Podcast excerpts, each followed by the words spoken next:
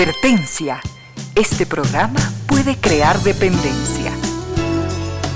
Dependencia de la buena música, del comentario oportuno, del momento poético, de las voces que siempre tienen algo que decir.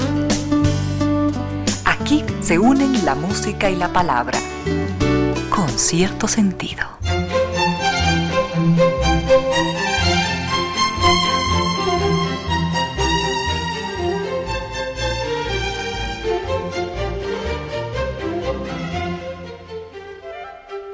3 de la tarde y dos minutos, bienvenidas, bienvenidos. Gracias por sintonizar Radio Suceso 101.7. Gracias por compartir estas horas de música, comentarios y entrevistas. Y ojalá, ojalá al final de la jornada, como siempre, podamos imaginar, con estos favores que la fantasía nos hace, podamos imaginar que hemos rendido real, justo y merecido, merecidísimo homenaje a la inteligencia, a la sensibilidad, a la autoestima, a la confianza, a la alegría de vivir siempre, siempre a las ganas de luchar de todos, donde quiera que nos encontremos, a las ganas de luchar por una vida más digna en lo individual y en lo colectivo. Y en esa tarea de cada tarde, de cada jornada, de manera generosa, inteligente, leal, nos acompañan ustedes con sus correos, contactos y mensajes en estas direcciones de las siguientes redes sociales.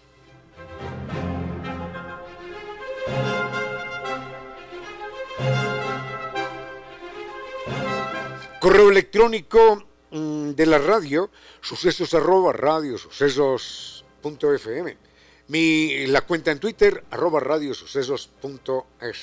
En redes sociales nos pueden localizar como Ramiro Díez, mi correo electrónico, Ramiro Díez, 477 arroba gmail.com, en Facebook Concierto Sentido S, en Twitter, arroba Ramiro Díez, y en Instagram, arroba Ramiro Díez Velázquez. Tenemos mucho para compartir en esta tarde del tan, tan, 6. Hombre, hoy está cumpliendo años Gabriel García Márquez. Vamos a hablar un ratito de él en, algún momento, a propósito. Bueno, y llegamos hasta ustedes gracias a la presencia de estas destacadas empresas e instituciones que creen que la radio, en medio de nuestras humanas e inevitables limitaciones, la radio puede y debe llegar siempre con calidad y calidez.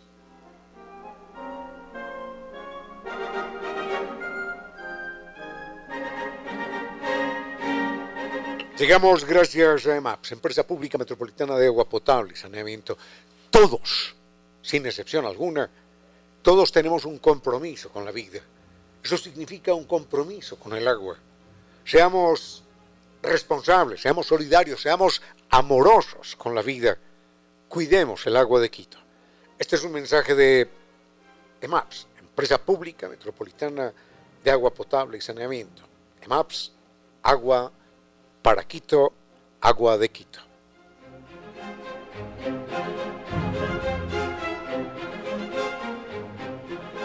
Nos esperan las perlas, las joyas, las maravillas del Báltico. Esta es la propuesta que nos hace San Vitus.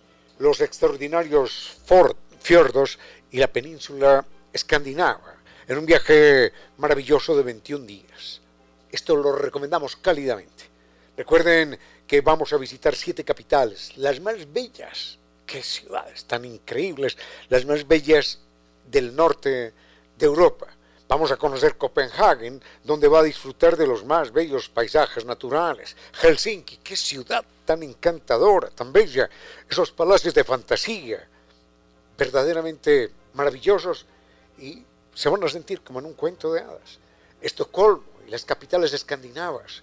Allí usted va a sentir eh, el romance mientras camina por sus antiguas calles y plazas. Sin lugar a dudas, este es un viaje para enamorarse junto al fiordo de los sueños y recorriendo el mar de Noruega. Como siempre, con guía acompañante desde Quito y el mejor servicio. Comuníquese hoy mismo, pregunte por los bonos de descuento y el extraordinario catálogo de viajes para el 2023. Recuerde que están en Naciones Unidas y Veracruz frente a la sede de jubilados del IES la página es ambitours.com y el teléfono, anótelo, es muy fácil, 600-2040. Recuerde que puede cumplir con sus sueños porque San siempre lo acompaña. Si uno no tiene un Internet poderoso, inteligente, entonces ah, los dispositivos apenas los va aprovechar a medias. Recuerde que con NetLife usted tiene cinco niveles, cinco, cinco niveles superiores de tecnología. Conexión directa con el mejor tiempo de respuesta, tecnología superior XG Phone. Recuerden, mayor estabilidad con equipos Smart, configuración exclusiva y personalizada, herramientas inteligentes y automáticas. NetLife es el Internet inteligente.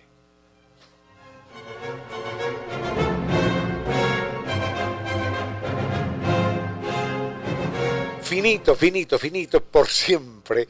Parece mentira decirlo, pero por siempre acabado el problema de la humedad por capilaridad ascendente. Un problema que nunca tuvo solución, gracias a Kibli de Nueva Técnica. No más paredes descascaradas, ambientes enfermizos, propiedades desvalorizadas. Recuerden el mail es ecuador.novatecnica.com, la página novatecnica.com y dos teléfonos 098 26 588 y 098 81 85 798.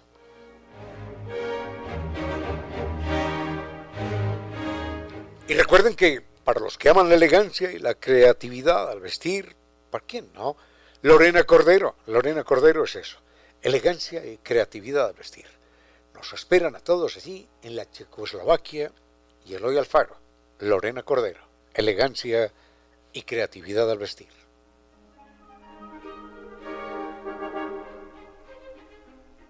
Y es un orgullo, es un orgullo saber que en Quito tenemos algo, algo único como la Casa de la Música.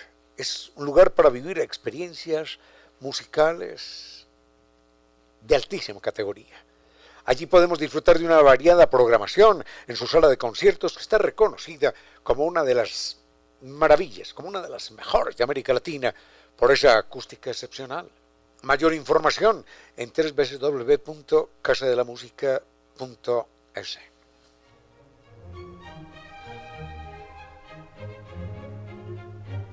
Tenemos mucho para compartir en esta tarde y quiero agradecer de una manera así muy cálida a don Patricio Paz y a doña Erika Gabriela Masón, eh, par de, oyentes, queridísimos oyentes de este espacio, por su generosa amistad, por su calidad humana. Vayamos con música, doctor Soria, y volvemos en un momento.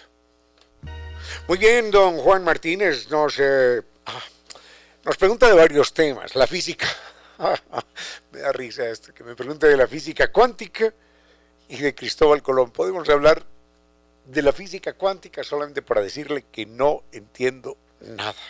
Pero, porque sí he leído algo, pero no entiendo nada, pues ya después nos referiremos a eso.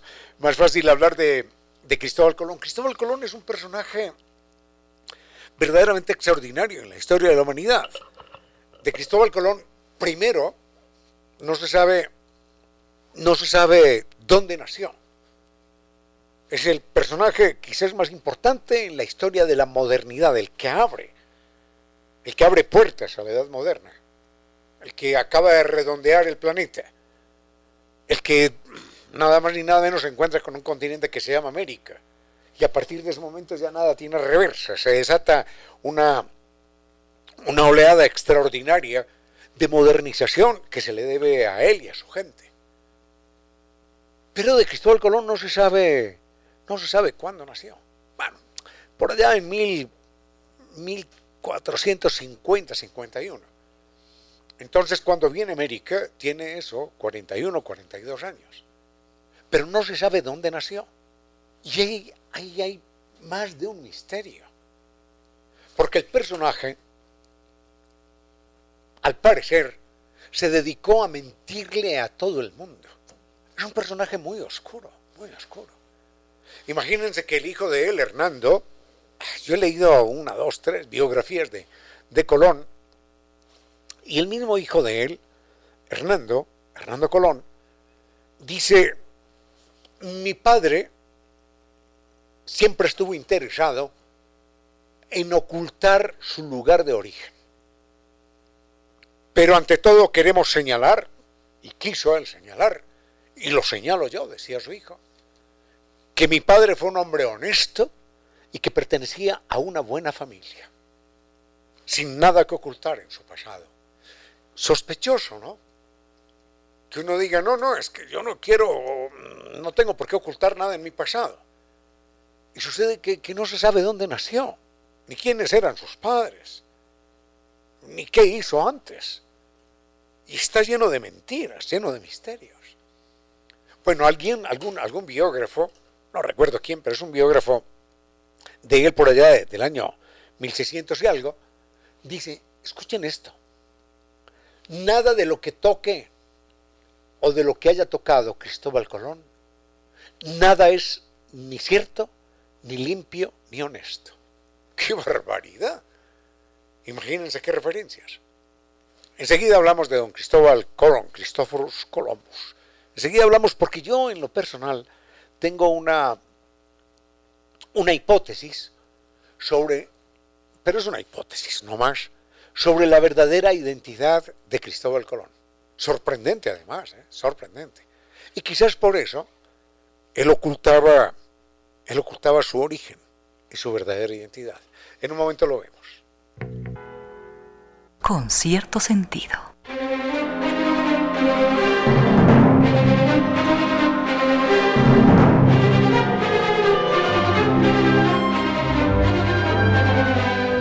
El agua es nuestra madre transparente. Nunca nos cansaremos de recordar eso.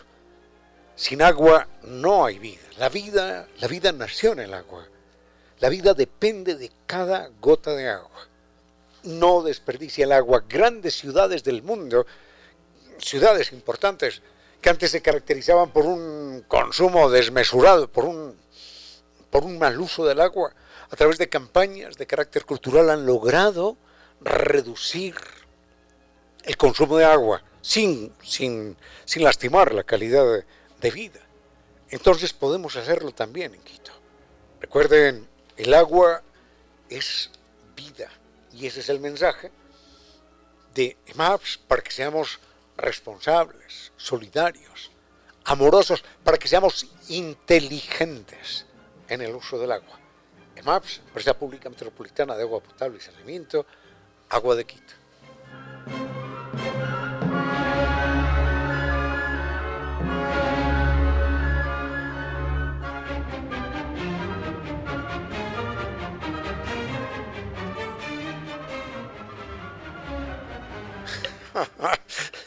Esto es muy gracioso. Don Gabriel nos dice, bueno, ya si usted se ha leído otras biografías de Colón, entonces, ¿qué más le falta? Imagínese que por allá por los años 1980,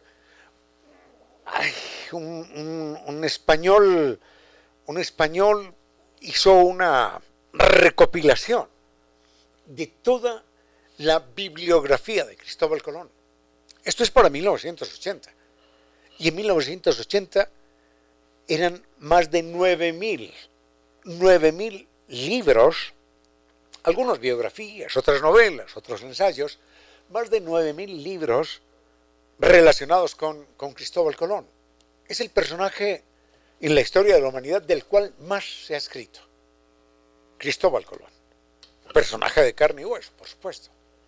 Más de 9.000 libros. Pero ¿saben, ¿saben lo peor?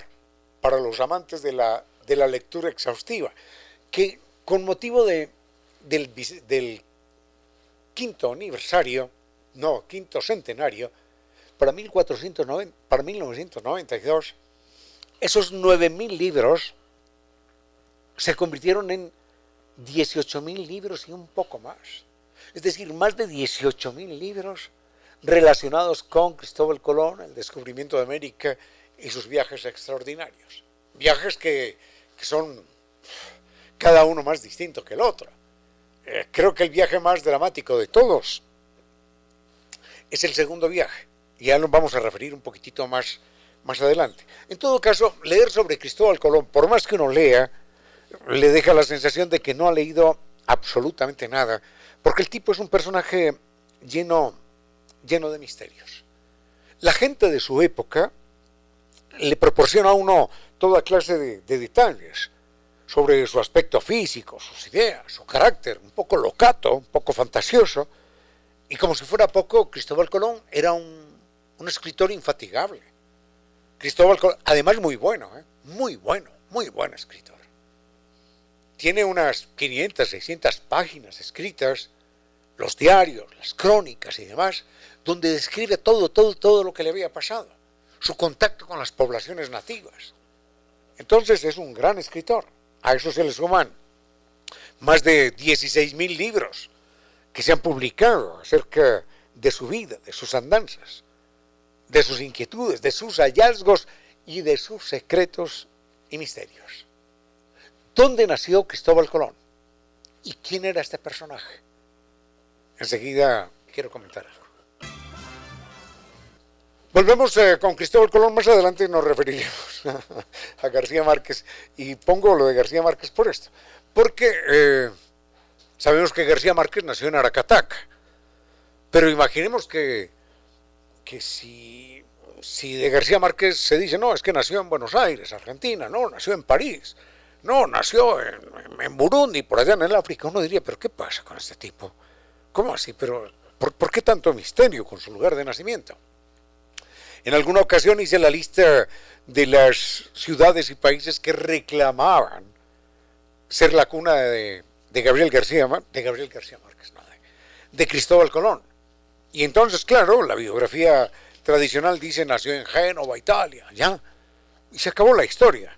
Pero sucede que eran por lo menos 10, 10 ciudades, 10 lugares que reclamaban ser la cuna y presentaban argumentaciones, alegatos, ser la cuna de Cristóbal Colón. Entonces decían, no, eh, él no es genovés, nació en Mallorca. No, no, no, en Mallorca no, en Menorca. No, hombre, qué Menorca, que nació en Córcega, decían otros. ¿Qué, qué Córcega ni qué pan caliente, hombre? Que es catalán. No, no es catalán, es gallego. Si Colón era portugués, no, era alemán, era francés, era inglés, era griego, era escandinavo. Hasta Suiza, cantones suizos, han reclamado ser la cuna de Cristóbal Colón. Y uno se pregunta, ¿cómo es posible que 10, 11, 12 países, ciudades, perdón, reclamen ser la cuna de, de Cristóbal Colón? Hay muchos misterios en la vida del personaje. Cuando él está buscando financiación, está en España, miren esto, está en España, se dice italiano, está escribiendo una carta a banqueros italianos para que le ayuden en, la propuesta del viaje que más tarde emprendió, para que lo financien. Y sucede que escribe la carta no en italiano, sino que escribe la carta mitad en catalán, mitad en portugués. A, mí, a mí alguien me tiene que explicar eso. ¿Cómo así que Vinicio Soria dice que nació en Ecuador y para escribirle a un banquero ecuatoriano le escribe mitad en catalán y mitad en portugués? ¿Me puede explicar por qué? No tiene ningún sentido aquello. No tiene ningún sentido.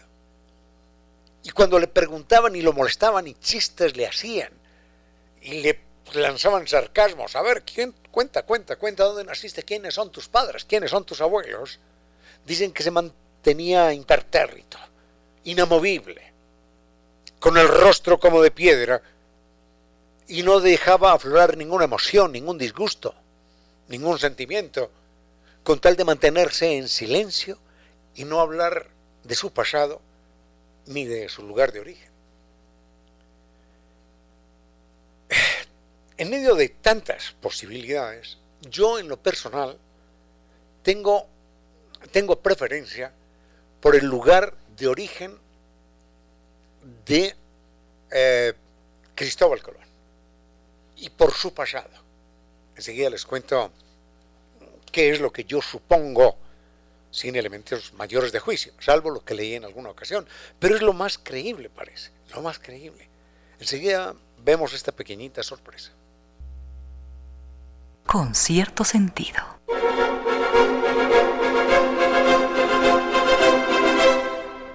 Usted podría utilizar a todos los albañiles, trabajadores, obreros que trabajaron en, las pirámides de Egipto o en la Gran Muralla de China para solucionar un problema de humedad por capilaridad ascendente y nunca, nunca, ni en uno, ni en dos, ni en dos mil años, ni en cinco mil, lo podría solucionar, porque es un fenómeno físico-químico. No se trata de cemento, pintura, ladrillo, no se trata de eso. Es un fenómeno físico-químico que tiene una solución científica. Esa solución la tiene Kibli de Nova Técnica. Recuerden que con Kibli de Nova Técnica la solución es, es definitiva, con garantía de por vida. El mail es ecuador.novatecnica.com, la página novatecnica.com y dos teléfonos, 098 2600588 y 098 81 85 798.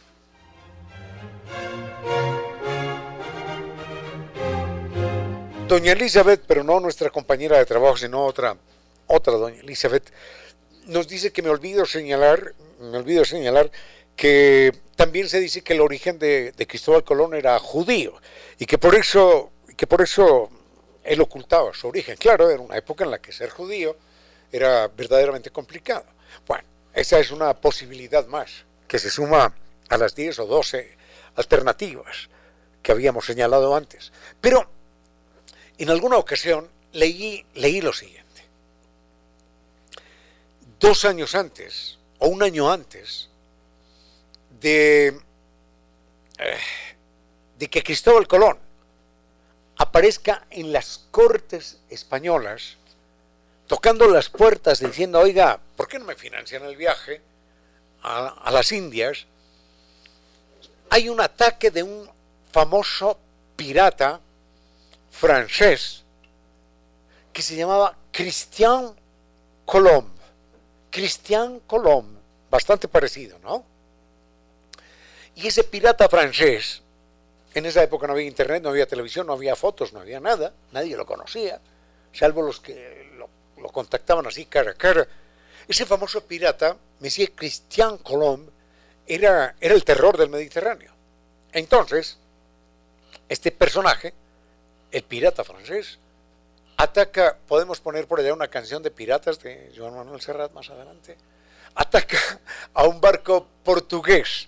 El barco portugués rechaza el ataque también, dispara, pum, pum. Los dos barcos se van a pique, se hunden.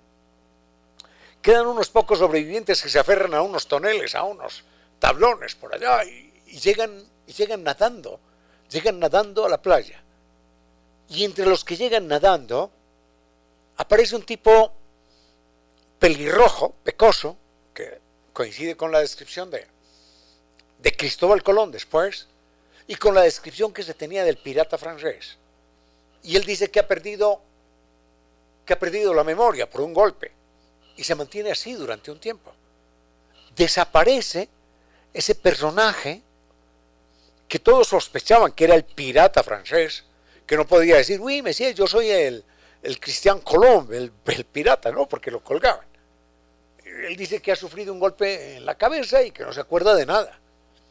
Entonces, parecería ser, de acuerdo con esa posibilidad, que Cristóbal Colón en verdad era el pirata francés y que por eso se mantuvo oculto.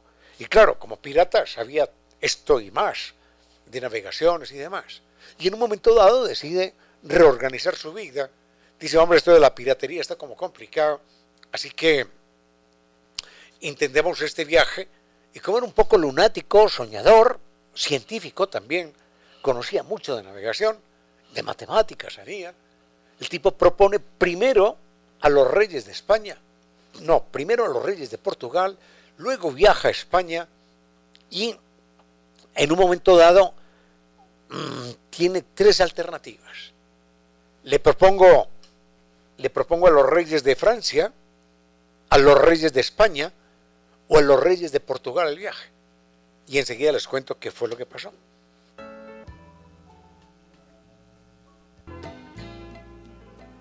Con cierto sentido.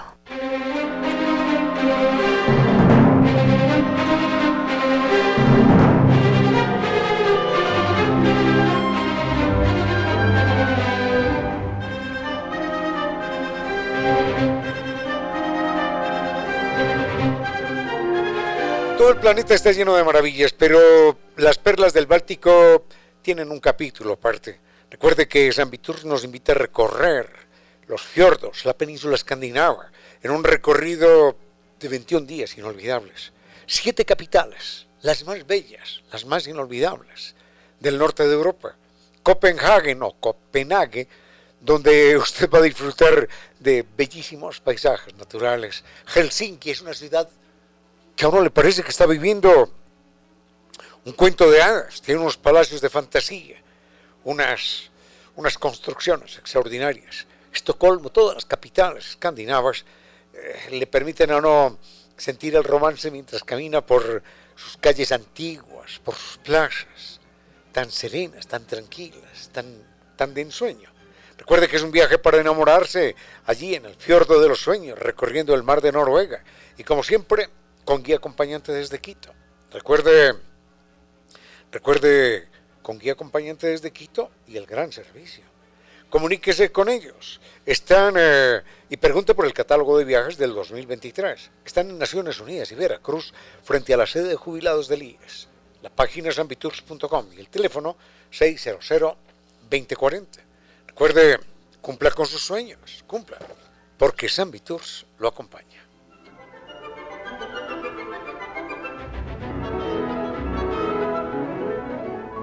Recordemos que en el primer viaje de Cristóbal Colón vienen ciento y pico de personajes, en tres, en tres carabelas. Fundamentalmente, esos personajes que acompañaron a Cristóbal Colón en el primer viaje eran eh, navegantes, navegantes avesados, Claro, hombre, no, no, no, no, no van a traer turistas, ¿no? No van a traer inversionistas si, si no se sabía dónde iba y con qué resultados. Cuando ellos regresan en la primavera del año 1493 y dan la gran noticia y llegan allá con seis indígenas ateridos, desnudos, que murieron poco tiempo después, con, llegan con unos papagayos, con algunas cosas y frutas y demás, entonces dicen, caramba, tierras nuevas, esto hay que conocerlo. En el primer viaje no habían venido, no habían venido sacerdotes. En el segundo viaje sí vinieron sacerdotes. Y vinieron inversionistas. Imagínense pasar de ciento y pico de navegantes a más de 2.200 navegantes. Ahí sí apareció todo el mundo ya montándose en el barco del triunfo. Entonces vinieron inversionistas, conquistadores, soldados, curas, vino, vino una cantidad de gente extraordinaria, porque habían descubierto otras tierras nuevas. Ellos suponían que eran las Indias, que era el oriente del planeta. Ahora, miren esto. En el primer viaje, Cristóbal Colón decide en la isla de Santo Domingo, o Guananí, como se llamó al principio, o como se llamaba, decide dejar a 25 marineros eh, señores, ustedes van a ser nuestra avanzada. Se quedan aquí. ¿Quiénes se quieren quedar? Yo, oh, fulano, perano, sustano. Bueno, enseguida venimos por ustedes, en unos meses. Se quedan 25 marineros allí con las los indígenas y demás, porque supuestamente iban a ser un grupo de avanzada. Eso en el primer viaje. Cuando llegan en el segundo viaje, dos mil y, tipo, dos mil y pico de personas, curas, inversionistas, soldados, navegantes, bueno, curiosos, entonces encuentran que esos 25 soldados de Colón que quedaron al principio, los están esperando allí, colgados como esqueletos al lado de la playa. En un momento dado los indígenas se enfurruscaron, dijeron aquí no vienen a matar ni a maltratar ni a jorobar la vida. Así que este es el saludo que les tenemos si pretenden regresar por acá. Y los segundos navegantes se encuentran con 25 esqueletos, que eran los 25 hombres que había dejado Colón en el primer viaje. Entonces salen corriendo, regresan horrorizados a España y dicen, allá no vuelve nadie. Fue tan dura esa experiencia, fue tan traumática, para los colonizadores españoles que, atención con esto, entre el primero y el segundo viaje tardaron unos pocos meses en, organizarlo. Entre el segundo y el tercer viaje, después de encontrarse los esqueletos, se tomaron cinco años, porque ya nadie quería venir. Entonces, para tener gente a la fuerza en ese tercer viaje, las cortes españolas lo que hicieron fue desocupar las cárceles. Entonces los que estaban condenados en las cárceles les dijeron, señores, o se montan al barco o les aplicamos la pena de muerte. Listo. Nada que hacer. Entonces en el tercer viaje de Cristóbal Colón llegó toda, toda la hojarasca, toda la basura, eh, todo el lumpen, todos los delincuentes, llegaron todos los delincuentes españoles, porque desocuparon las cárceles españolas, con bandidos, ladrones, asesinos, violadores, todo, lo peor de lo peor. Y dijeron, bueno, si mataron 25, aquí les vamos a enviar a 2.000 de los mejores hombres españoles que tenemos para que impongan órdenes. Entonces vienen soldados, criminales, ladrones, violadores, condenados a muerte. Ese es el tercer viaje de Colón. Ya en el cuarto viaje, más controlada la situación, con caballos y armas de guerra y todo lo que se quiera, el viaje fue más, más pacífico, menos violento.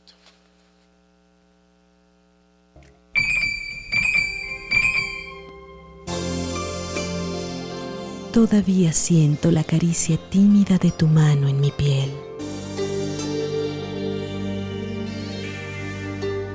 En pocas palabras, la poesía dijo, Todavía siento la caricia tímida de tu mano en mi piel.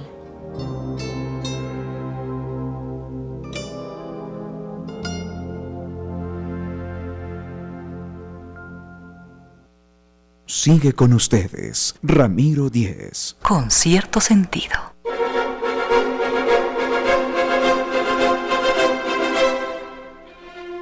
Una persona oyente me dice que lo he amenazado, utiliza ese verbo, que lo he amenazado varias veces diciendo que voy a hablar de física cuántica. Bueno, yo no sé cuántas veces lo habría amenazado y aquí entre nosotros no creo mucho en esa amenaza porque, porque yo del tema no conozco nada absolutamente nada. He leído dos cosas por ahí regadas. En alguna ocasión leí un libro que se llamaba Física cuántica para, para ignorantes, algo así por el estilo, para principiantes, no recuerdo. Y al final, al final no entendí nada. Bueno, lo único que entendí era que eso, que no había entendido nada. Eso me quedó absolutamente claro. Pero mm, enseguida, enseguida, me refiero a las cosas que no, que mi cerebro, cuatro neuronas, cuatro neuronas desgastadas, a las cosas que mi cerebro recuerdan de las lecturas de física cuántica. Y no se asusten, porque no voy a decir nada, nada que ustedes no sepan. Enseguida vemos el tema. Con cierto sentido.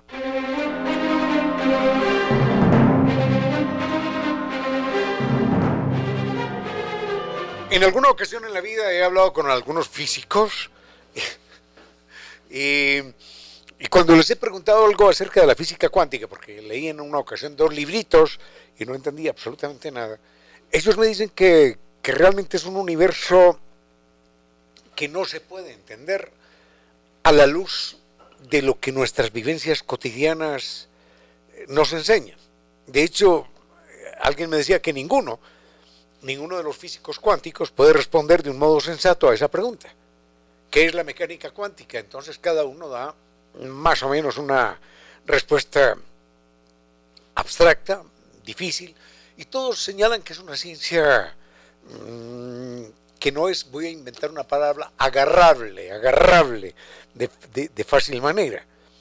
Mm, lo que más me gusta es cuando dicen, lo que más me acerca a la física cuántica, es cuando dicen que la física cuántica ha logrado resolver, yo no diría resolver, sino asombrarnos, pero bueno, dicen, ha, logrado resolver el misterio de ese universo que es eh, el micromundo, porque allá, allá, allá abajo, en lo más pequeñito, rigen unas leyes rige una lógica que, que no tiene nada que ver con lo que con lo que nosotros manejamos en nuestra vida cotidiana.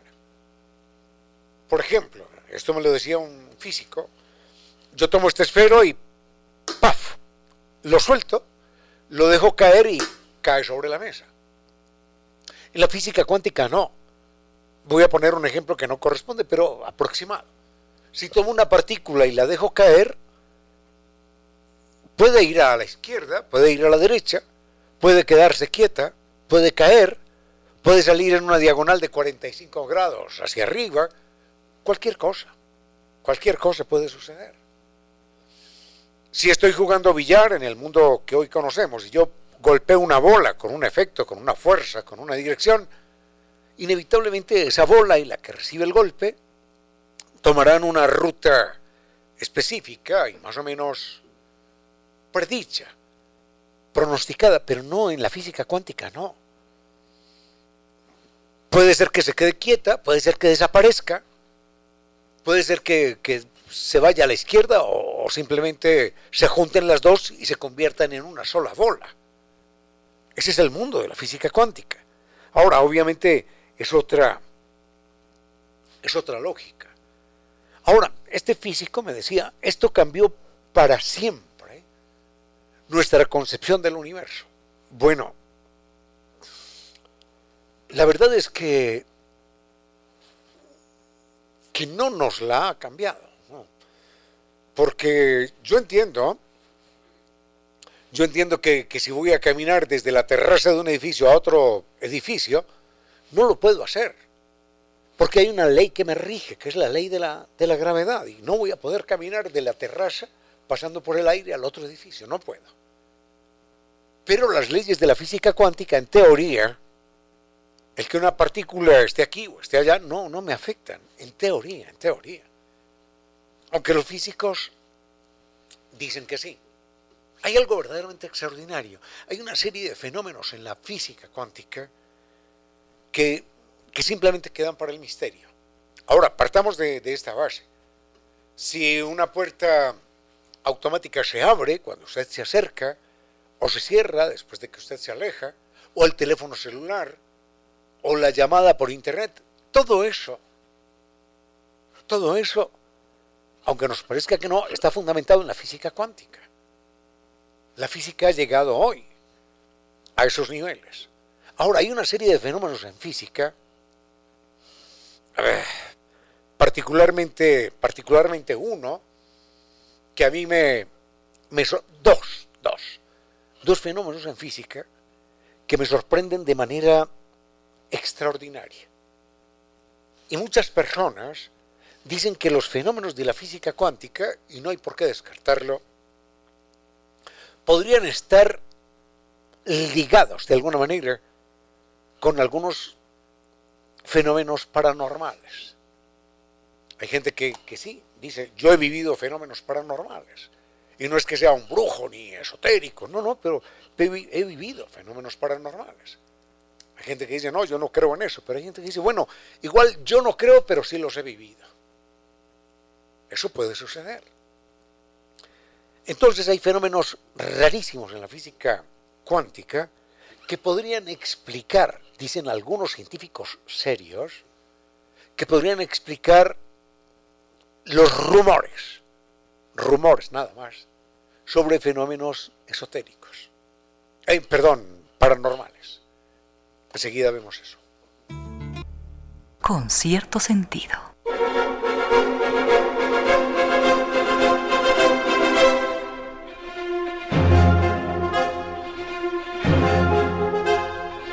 Dos eh, fenómenos que, que, no vacilo en calificarlos como misterios de la física cuántica eh, son eh, la paradoja del electrón inteligente y pero esto es científico, ¿no? Esto no se lo está inventando nadie por allí, sino que es, un dato científico.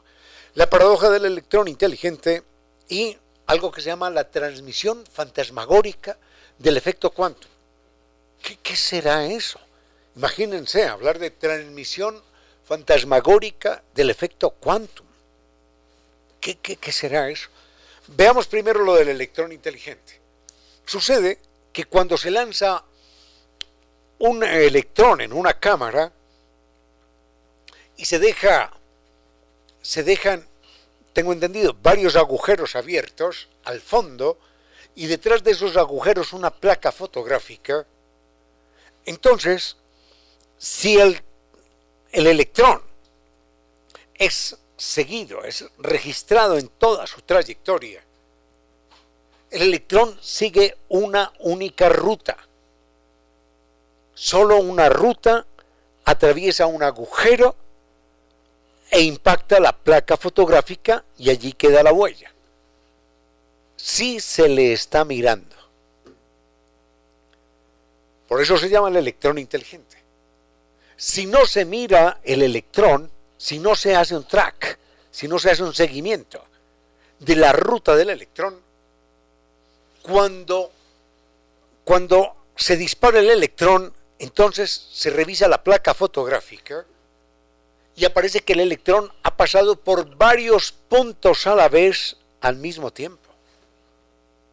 Pero ¿cómo es esto? ¿Cómo es posible que si yo lo, si yo lo vigilo, se porta de acuerdo con lo que yo espero? Usted es un electrón y pasa por aquí y se acabó. Si yo no lo vigilo, el electrón se multiplica, me hace una broma y hace lo imposible. Pasa por distintos lugares a la vez. Eso se llama la paradoja del electrón inteligente. Esto no es magia, no es brujería, no es, no es, no es ciencia ficción, esto es ciencia. Esto es física cuántica. Vamos a trasladar esto al mundo, al mundo nuestro. Yo estoy en una, en una cabaña y al frente tengo otras dos cabañas. La cabaña de Giovanni y la cabaña de Vinicio. Entonces le digo al perro que tengo en casa, vete, vete, fuera.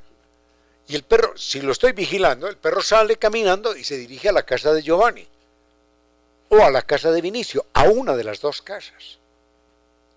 Y cuando llega, o me llama Giovanni o me llama Vinicio, dependiendo de, dónde hayas llegado, y me dice, acaba de llegar el perro. Ya, perfecto.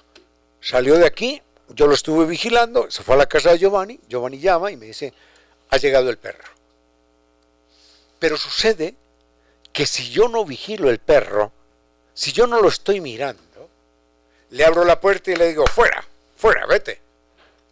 El perro sale, no lo estoy mirando, y enseguida me entran dos llamadas telefónicas. Una de Vinicio y otra de Giovanni y me dicen, aquí está el perro.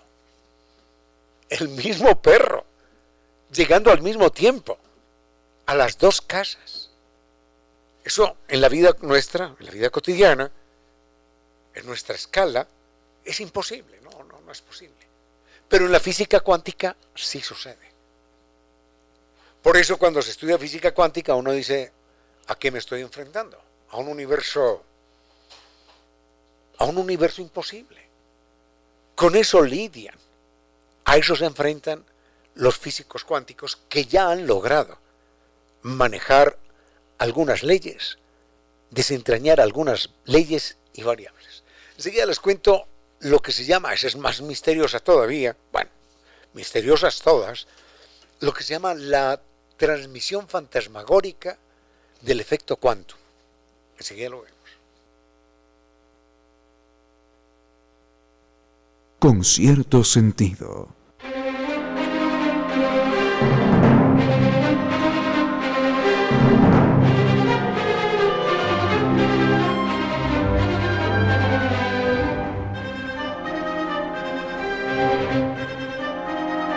Parece a uno que le están hablando de magia en la física cuántica? Que le están hablando de magia, de brujería, de cosas que no son que no son reales, que no tienen asidero en la vida cotidiana. Uno de los fenómenos, hay, tengo entendido que hay cientos de fenómenos cuánticos que no, no, no entendemos, uno de los fenómenos más eh, nombrados es aquel que se llama transmisión fantasmagórica del efecto quantum. Y a uno aquello le parece que, no, que me están hablando de, de, tonterías, que me están tomando el pelo. Sucede lo siguiente, yo no sé cómo lo hacen, pero sucede lo siguiente. Hay dos partículas elementales, dos partículas cuánticas unidas, que están interactuando de alguna manera. Entonces, una de las partículas se separa y quedan alejadas. Yo no sé por cuánta distancia, pero puede estar una en Londres y la otra en Australia, la una en Quito y la otra en la Luna. Y antes estaban unidas. Sucede que si se somete a una de las partículas, sometemos a la partícula que está aquí en Quito, la sometemos a una excitación particular, la aceleramos o le quitamos energía o lo que fuere, entonces la otra partícula que está en la Luna o en Sydney, Australia o en Londres, esa partícula experimenta en el mismo instante, no una millonésima de segundo después, no un segundo ni un minuto, no, no, en el mismo instante experimenta lo que le están haciendo a la partícula en Quito. Es decir, las dos partículas están separadas por, por un millón de kilómetros, pero siguen estando unidas. Aunque una es la que está en la Luna, a 380 mil kilómetros, y la otra la que está en Quito, aquí, al lado nuestro. Si una partícula de Quito, yo la, si esa partícula de Quito yo la acelero, la otra se acelera. Si le quito energía, no sé cómo, a la otra también se le quita energía, automáticamente, en el mismo instante. Es decir, no hay tiempo, no hay división entre una partícula y otra, y siguen siendo la misma partícula, aunque la una esté en la Luna, o en Helsinki, o en Australia, o en Quito. Eso se llama transmisión fantasmagórica del efecto quantum, un fenómeno establecido por la física cuántica y ha abierto las puertas, ya los chinos han hecho lo primero, a lo que se llama la teleportación. Esto de la teleportación es de ciencia ficción, pero hoy es real. Enseguida vemos algo. Tiene que existir alguna luz entre la noche más espesa, algún país desconocido donde no exista la tristeza. Esa luz, ese país, está dentro de usted. Gracias por compartir con cierto sentido.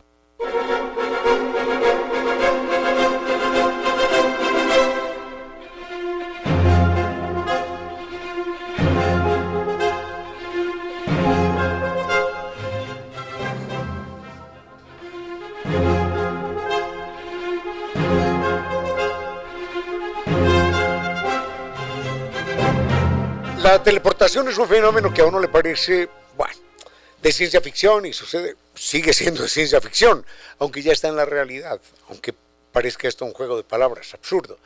La teleportación sería en nuestra vida cotidiana lo siguiente. Tenemos a Giovanni ahí sentado y Giovanni dice en este momento, quiero ir a, a Roma para ver el Coliseo. Entonces no lo voy a montar en un avión 747, no, durante mm, no sé cuántas horas, 15, 20 horas, no. Lo voy a, le digo, métase a esa cápsula, lo meto a esa cápsula, oprimo un botón, y aparece, se me desaparece aquí Giovanni Córdoba, en ese instante. Y aparece en el mismo instante en el que se me desapareció a mí, de mi vista aparece en ese mismo instante en otra cápsula en Roma, en otro centro especializado, en el mismo instante, con la misma ropa, con los mismos zapatos, con, el mismo peinado, igualito, igualito. Él, él no ha sentido absolutamente nada y no le ha pasado nada. Y uno dirá, no, esto es mentira. No, no, no es mentira. Ya los chinos han creado lo que se llaman los satélites cuánticos de, teleportación de información. Entonces, así se evitan interferencias, se evitan sabotajes, se evitan espionajes. Yo tengo aquí la orden, por favor, hacer X, Y o Z cosa. La escribo, clic, le doy la orden y esa orden aparece en el mismo instante allá arriba en el satélite, en el mismo instante. Y no ha ido ni por la atmósfera, ni, por cables, ni por nada. Eso se llama teleportación. Y es una aplicación que hoy ya se da en la física cuántica a partir de lo que mencionábamos antes, de, de lo que se llama la transmisión fantasmagórica del efecto quantum. Dos partículas unidas se separan, no sé cómo lo hacen, la una está en Australia, la otra está aquí en Quito, y lo que yo le hago a la partícula en Quito, lo experimenta la partícula en Australia, en el mismo instante. Si la subo, la otra sube, si la bajo, la otra baja. Cualquier cosa que le haga, la otra la está experimentando. Entonces algunos, algunos científicos se atreven a decir que esto abre la puerta a, las eventuales explicaciones sobre fenómenos paranormales. Pero obviamente esa, esa es otra historia. Con cierto sentido.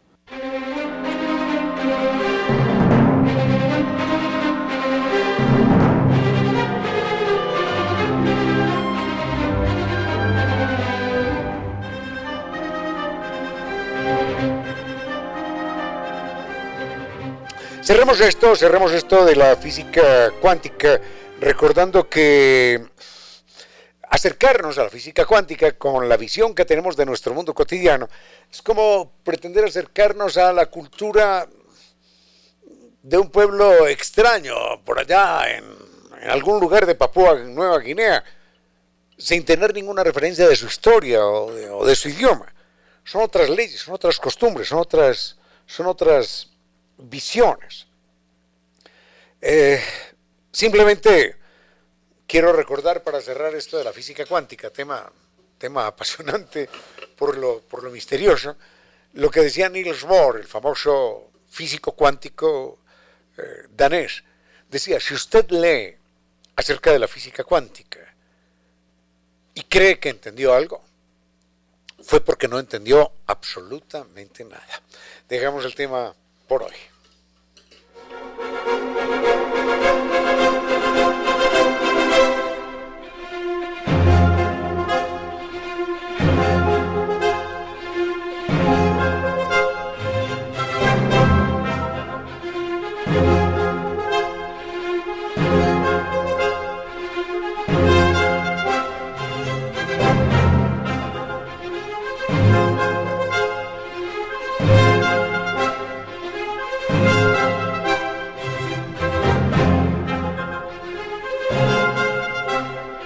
Esto ha sido todo por hoy en esta tarde. Hoy se nos queda Gabriel García Márquez. Esto ha sido todo por hoy en esta tarde del 6 de marzo. A todos, gracias al doctor Giovanni Córdoba en Controles, gracias al doctor Vinicio Soria que nos acompañó más temprano, muchísimas gracias. A doña Reina Victoria, que en este momento inicia su vuelo de música y palabra. Conmigo no fue más por hoy. Fuerte abrazo. Los quiero mucho de esta mañana. Defender los derechos de los otros es lo mejor de nosotros, los humanos. Artículo número 11.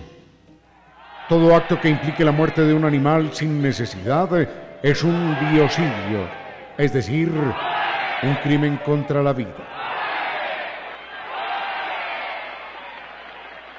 Declaración leída y aprobada por las Naciones Unidas y posteriormente por la UNESCO. Los otros animales, nuestros hermanos.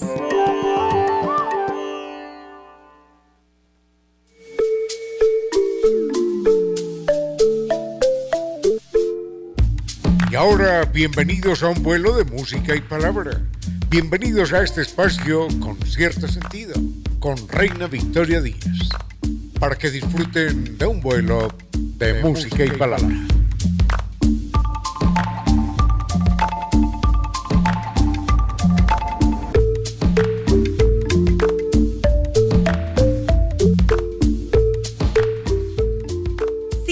La tarde, queridos amigos. Bienvenidos todos a este vuelo de música y palabra. Muchísimas gracias por su sintonía, por sus mensajes. Hemos estado más o menos en contacto a lo largo de este fin de semana. Sé que me he desaparecido un poquito a través de redes sociales porque mm, estuve sin señal. Me fui para la provincia de Bolívar, estuvimos allí con un show hermoso, muy cálidos todos ustedes, conocerlos además algunos que nos escuchan desde la provincia de Bolívar en la ciudad de Guaranda. Qué grato realmente poder compartir con ustedes. Aprovecho para recordar brevemente redes sociales para estar en contacto. Las redes de la radio, en caso de que quieran contactarse con el medio, Twitter arroba Radio Sucesos S, Instagram arroba Radio Sucesos S, Facebook Radio Sucesos Ecuador.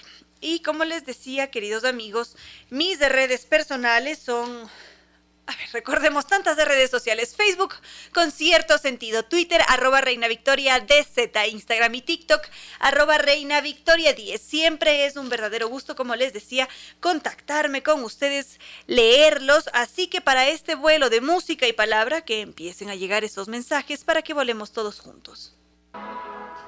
Por acá ya nos empieza a escribir Omar Suárez. Muchísimas gracias por empezar esta semana con nosotros. Y justamente estaba conversando con algunos de ustedes que siempre me están proponiendo temas. Mm, también está en sintonía Celso Monteros, José Luis Agreda.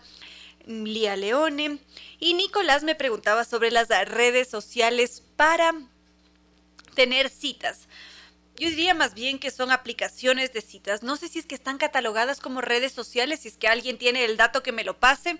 Nunca lo había pensado de esa manera, sino solamente como una aplicación que permite ese encuentro con un objetivo más bien amoroso.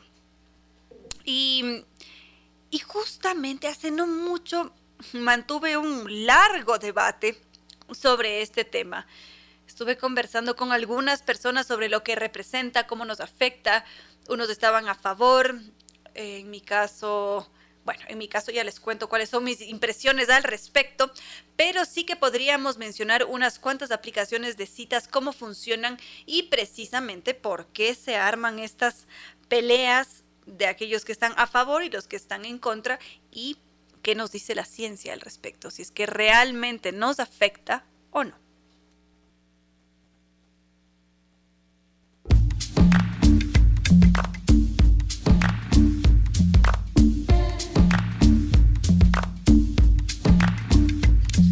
Vamos entonces con el mercado de las redes sociales, porque si quienes están en contra de las aplicaciones parásitas califican a estos a estas apps como un supermercado, porque en efecto eso es lo que pasa. ¿Con quién hablaba hace poco? Ajá, con Felipe Izaga estuve conversando sobre esto también.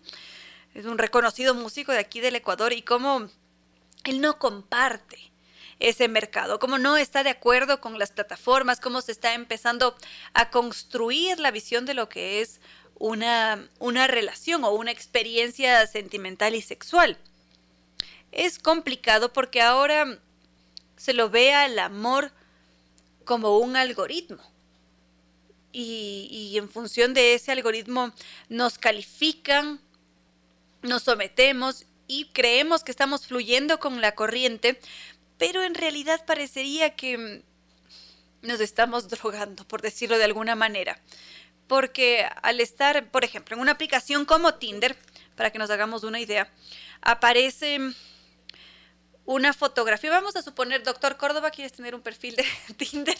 Para el ejemplo, por favor, vamos a suponer que el doctor Córdoba se abre un perfil de Tinder. Entonces, el doctor Córdoba pone allí su fotografía, se pone en la radio, se pone hablando, mm, nos dice cuáles son sus gustos, intereses, si es que lee, si no lee, si sale a trotar, si es que prefiere ver una película, en fin, nos pone todos los detallitos que convierten al doctor Córdoba en el doctor Córdoba. Por supuesto, la música, no se olviden de eso con un subrayado.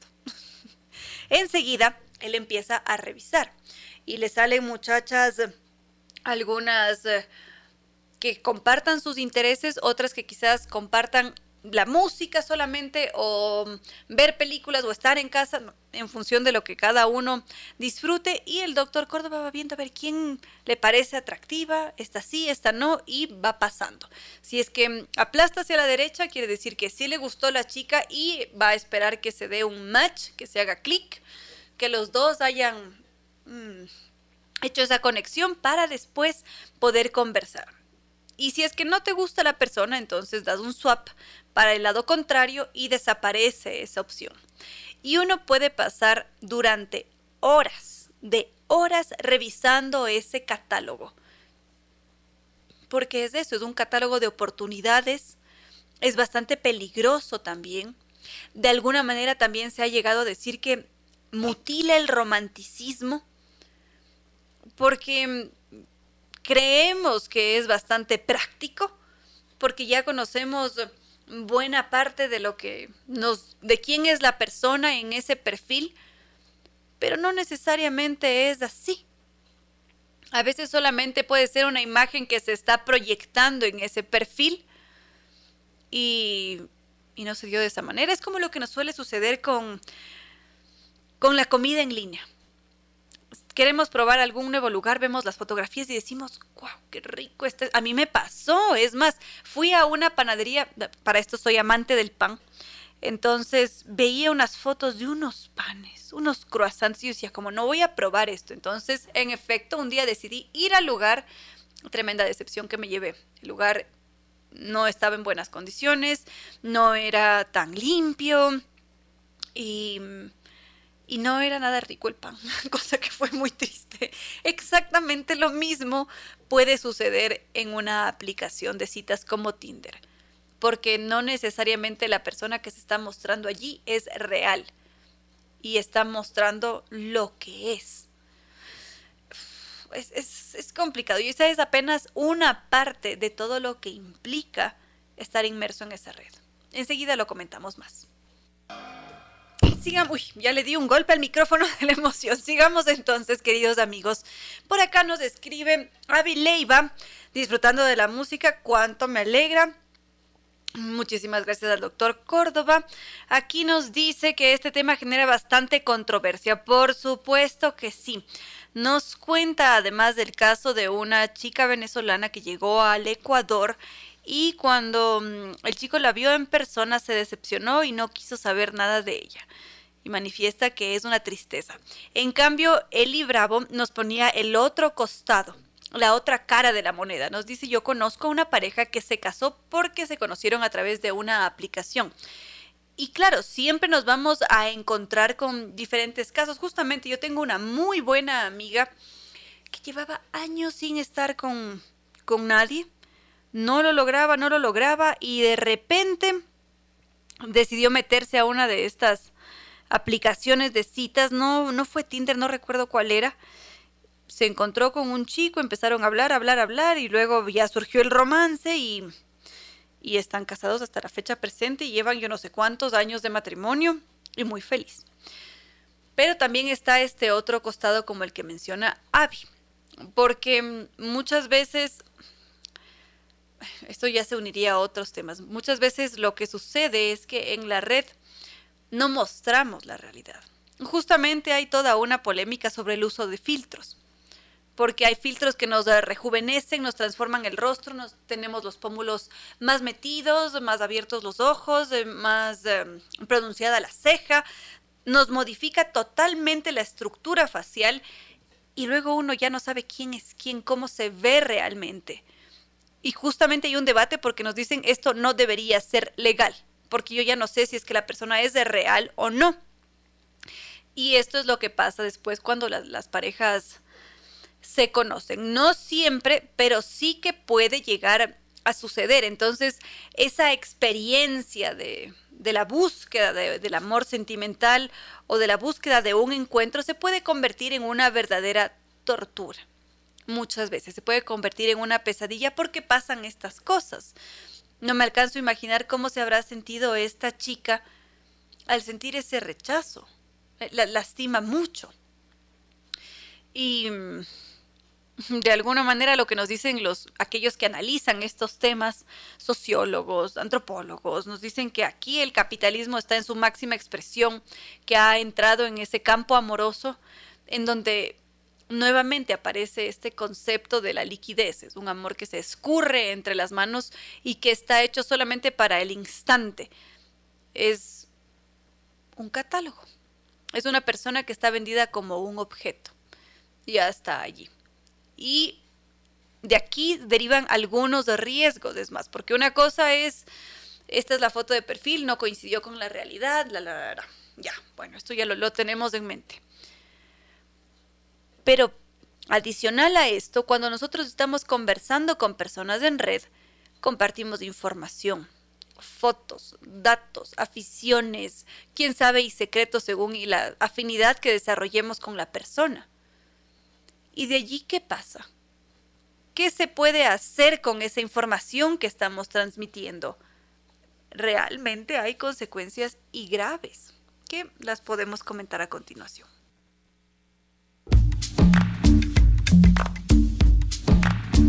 Por acá Juan Paredes nos recuerda el libro de Ángel Felicísimo Rojas, Un idilio bobo, que retrata una situación similar, pero en otros tiempos enseguida podríamos comentarlo. Por ahora, Tinder.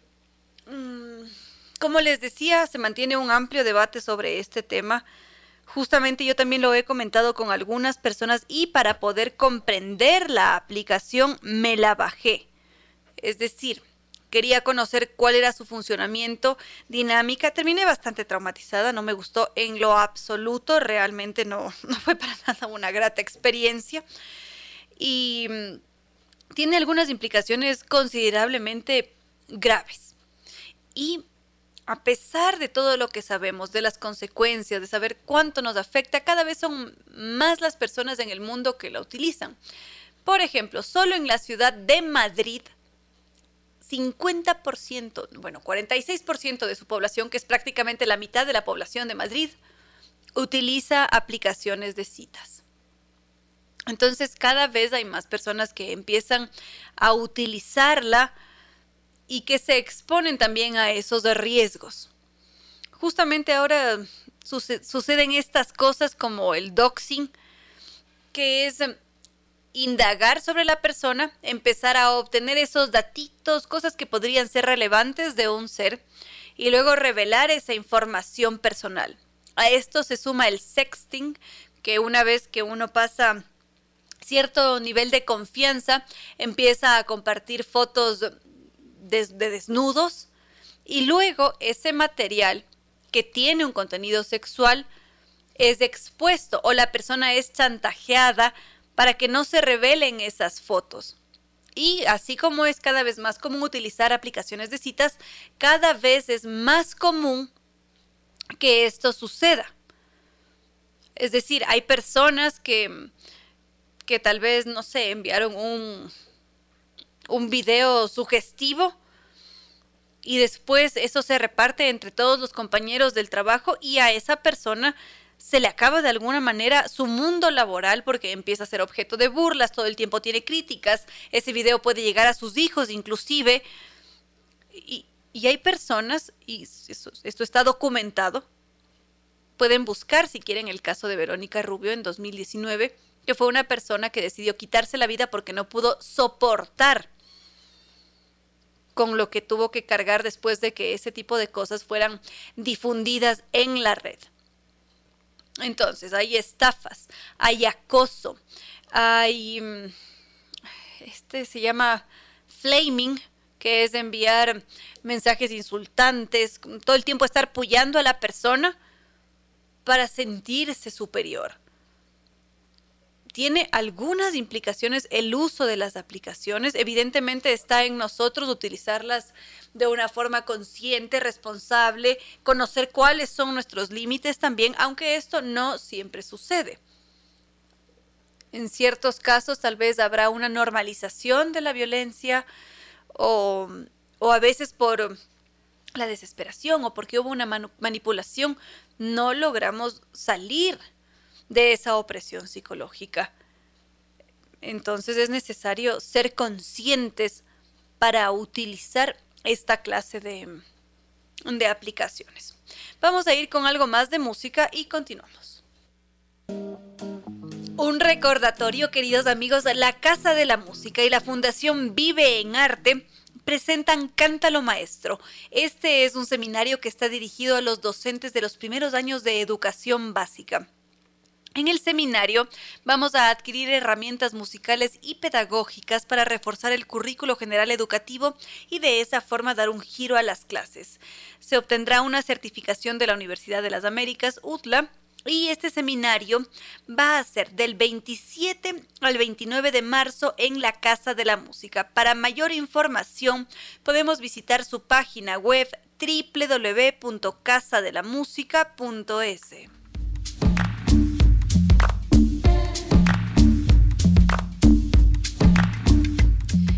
por acá estaban haciendo solicitudes de música, nos han pedido algo de Soda Stereo, así que vamos a ir con la voz de Cerati y enseguida continuamos con otros temas. En referencia a lo efímero y frágil de la vida, y en alusión a que la vida misma puede terminar de golpe, sin previo aviso, Jorge Luis Borges decía en un verso, ¿quién nos dirá de quién en esa casa, sin saberlo, nos hemos despedido? Con su actitud de cada día, réstele posibilidades al verso de Borges. Súmele a la vida. Recuerde que en su casa lo esperan. Valore la vida. Conduzca con precaución.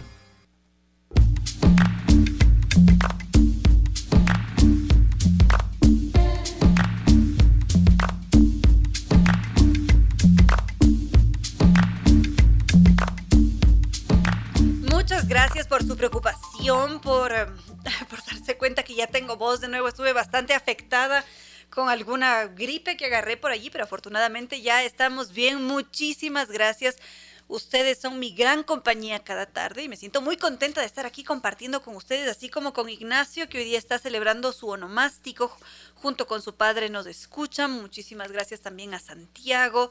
Todos tan, tan puntuales, además se conectan a las 3 en punto y compartimos a lo largo de toda la tarde. Muchísimas gracias siempre.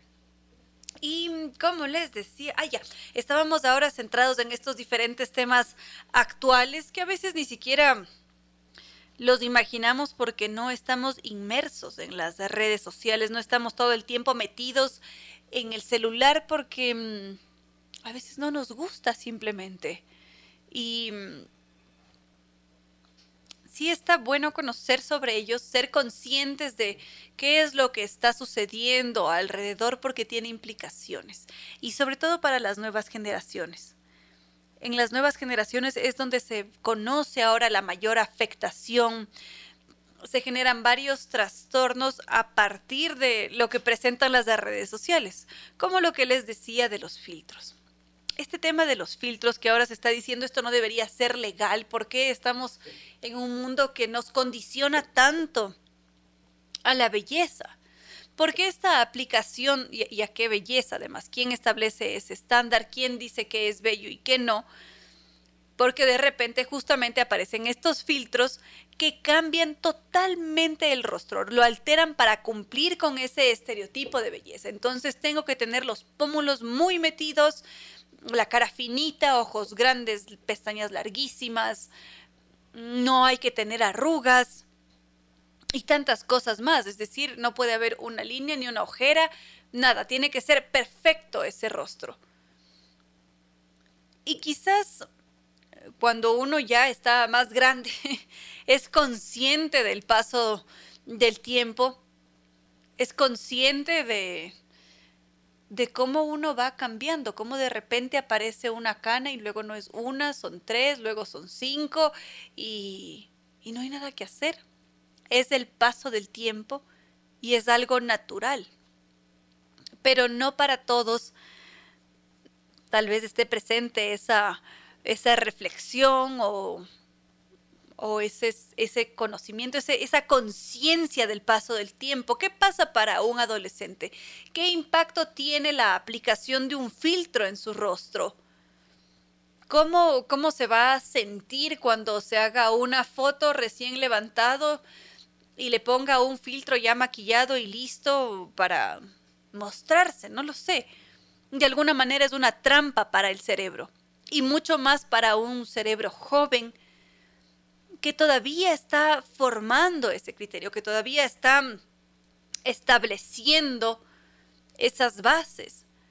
Es perjudicial lo que sucede con nuestra imagen y cómo todo el valor de lo que es relevante en nuestras vidas está puesto en la imagen.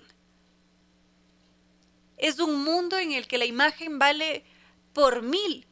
Y recordemos primero que hay una estadística alta de personas que no, no se rigen únicamente por la imagen porque no pueden ver. Y luego hay todo un mundo sensorial extraordinario que va mucho más allá de la imagen y que de alguna manera se ha ido corchando, minando con la aparición de las redes sociales, con la aparición de los videos de corto formato, que hacen que nos olvidemos de todo el resto. No existe nada más bello que conocer a un ser humano. Y conocer es hablar con la persona, cómo es, qué le malgenia, con qué se mata de la risa. Ahora, yo sé que a Abby le gusta Soda Stereo. Qué lindo saber que Abby disfruta de Soda Stereo. Y va mucho más allá de cómo, cómo se ve el cabello, o si es que está delineada la ceja o no. El ser humano es mucho más que una imagen. Y todo lo que se ha conseguido no ha sido por la imagen, sino por la genialidad del cerebro, por la habilidad que tenemos para construir cosas, para inventarnos historias. Entonces, las implicaciones psicológicas de lo que está sucediendo ahora son enormes y muy graves porque derivan en patologías severas. Y esas patologías se refuerzan con el uso de redes sociales. Enseguida podríamos comentar algo más. Es un tema que me interesa mucho, como les había dicho hace un tiempo atrás, desde que empezaron las redes sociales y las pantallas, y que también preocupa, preocupa sobremanera.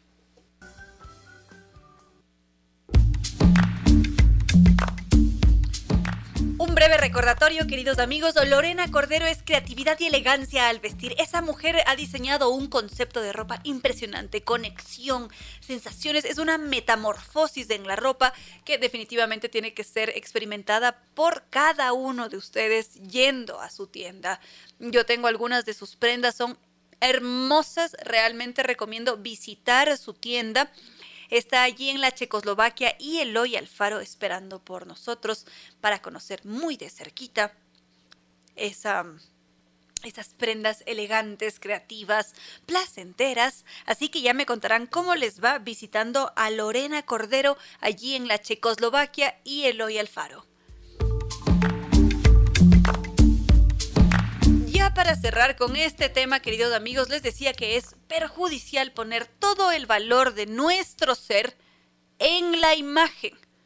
Los psicólogos están bastante preocupados por este tema porque de repente hay un refuerzo de las patologías que suceden de forma muy temprana a causa de todo lo que sucede en redes sociales, como es el caso de los filtros. Y claro, cuando ya uno está en cierta edad, puede filtrar justamente, darse cuenta de cómo cambia el pelo, la cara, cómo cambia el color de los ojos y ser conscientes de que se trata de un filtro. Inclusive siendo adultos, esos filtros nos pueden generar inseguridad porque la cara se modifica y de repente uno se ve precioso con unos ojos grises o azules y esa no es la realidad. Entonces hay que ser muy cautelosos a la hora de, de utilizar las redes sociales, sus filtros, hay que ser muy críticos. Mm. Extenso tema, queridos amigos, lamentablemente se nos va acabando el tiempo, así que mm, creo que lo podríamos dejar allí para luego continuar ya con el día de mañana, con otros temas o con este mismo.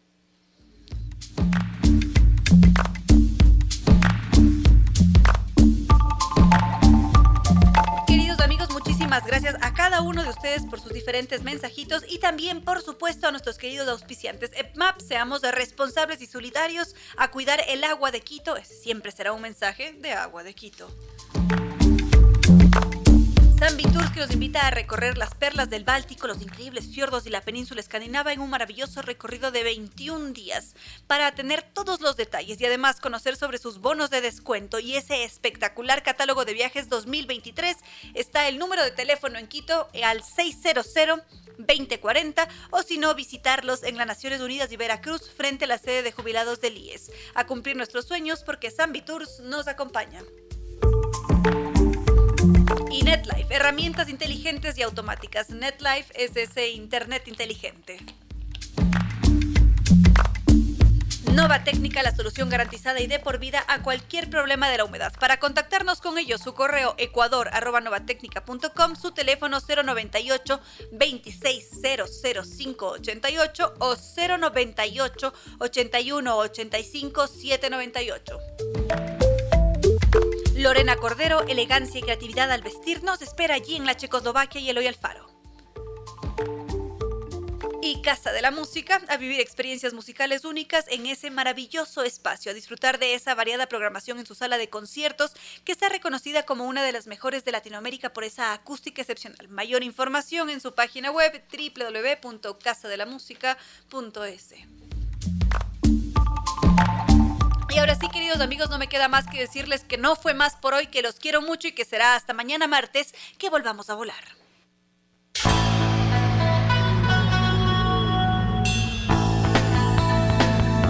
Como dicen, es cierto que en la vida no hay casualidades. Piense, ¿por qué escuchó usted este programa? Tal vez escuchó aquello que necesitaba o tuvo la sospecha de esa luz dentro de su propio ser. Una gota de agua, un corazón que late, una semilla en su memoria, un remanso en medio de sus prisas, una voz que aliente su esperanza, una pluma para sus alas algo de eso hemos querido ser. Aquí, en Concierto Sentido, con Ramiro Díez. Y Reina Victoria Díez.